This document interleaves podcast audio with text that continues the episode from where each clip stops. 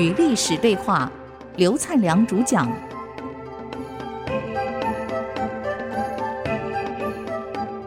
这里是 IC 之音主客广播 FM 九七点五，您所收听的节目是《与历史对话》，我是刘灿良。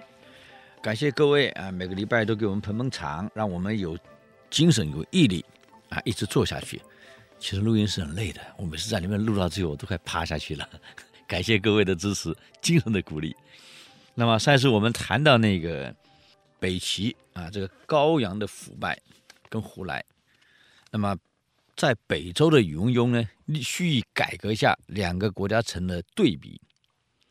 其实我们中国有前三国、后三国，前三国在，也就是魏晋南北朝，魏晋前的魏吴蜀。结果统一中国的居然不是魏吴蜀，杀出个司马氏出来了。同样到魏晋南北朝的晚期，出了个后三雄，也剩三个了：北齐、北周跟南陈。那么原来国力最强是北齐，很多人以为统一中国的很可能是在北齐手里完成的，结果没想到杀出这个隋文帝杨坚出来了。统一中国的既非北齐，也非北周，也非。南陈，那么北周灭了北齐，只是为了帮隋文帝打前提而已，等于一个一个前奏曲。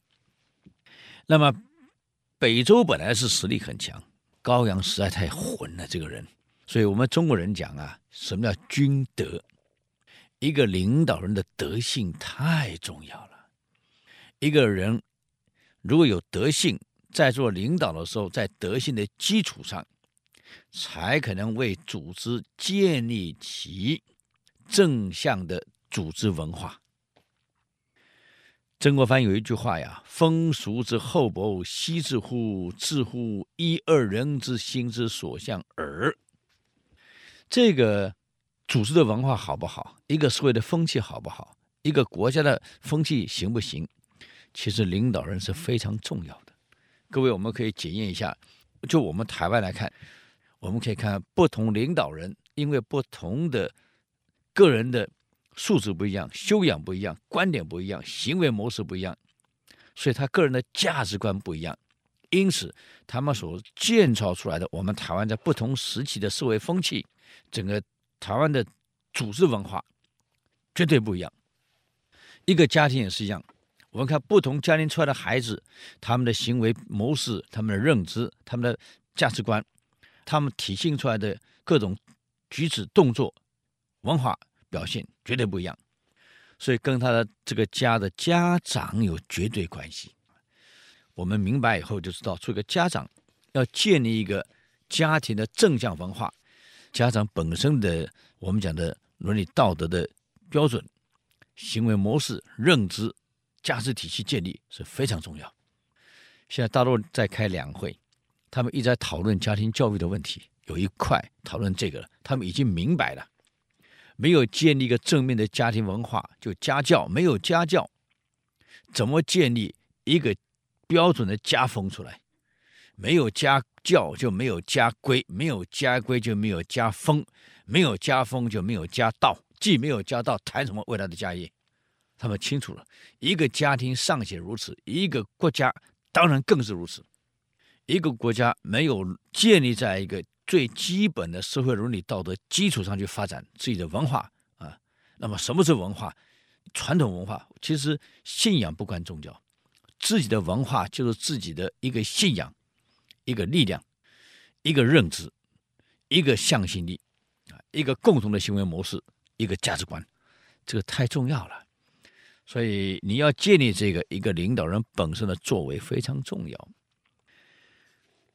禹文邕非常清楚，社会要安定，你得生活给他稳定，吃得饱，穿得暖，有房子住，所以至少他的衣食住行得把人民给关照好。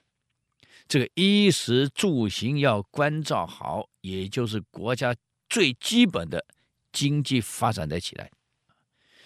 连饭都没得吃的，你跟他谈礼教？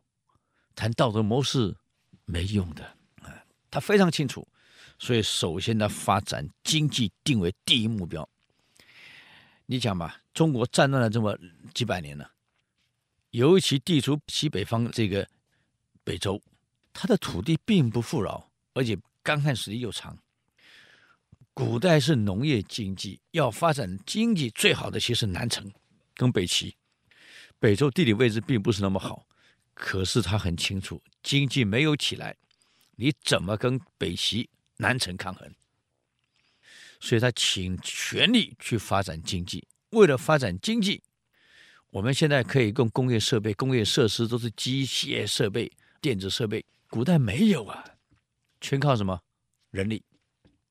可为了要人力，你青年壮丁不从事劳动生产，通通跑去出家了，当和尚、当道士、当尼姑去了。你请问这国家经济怎么发展？所以他的第一件事就是我们上一次给各位提到的，他强迫出家人还俗，发展经济。除了佛道各留一百二十个高僧道士以外，全全部给我还俗，发展经济。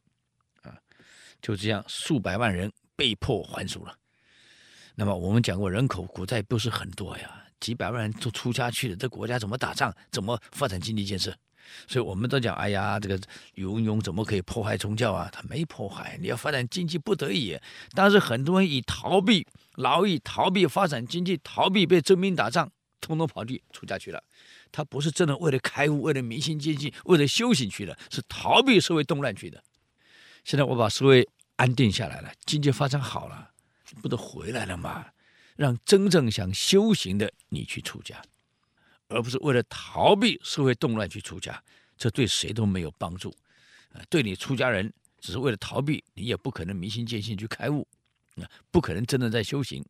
但对国家来讲，相对失去了战斗力，失去了经济建设的力量，所以对两者都不好。所以云庸让他们回来发展经济是对的。首先是农业，啊，把农业先搞起来，再来是手工艺搞起来，牧业搞起来。它发展农经济的三大个板块：农业、牧业、手工业。以前没有什么多少机械嘛，所以在这样的情况下，它的经济慢慢恢复了，人民的生活逐渐改善了，吃饭没有问题了，衣服没有问题了。所以食衣没有问题后，他下个目标，政治上要改革，军事上要改革，那么这两种改革，它需要人才，还有国家必须要定定一个真正的发展目标。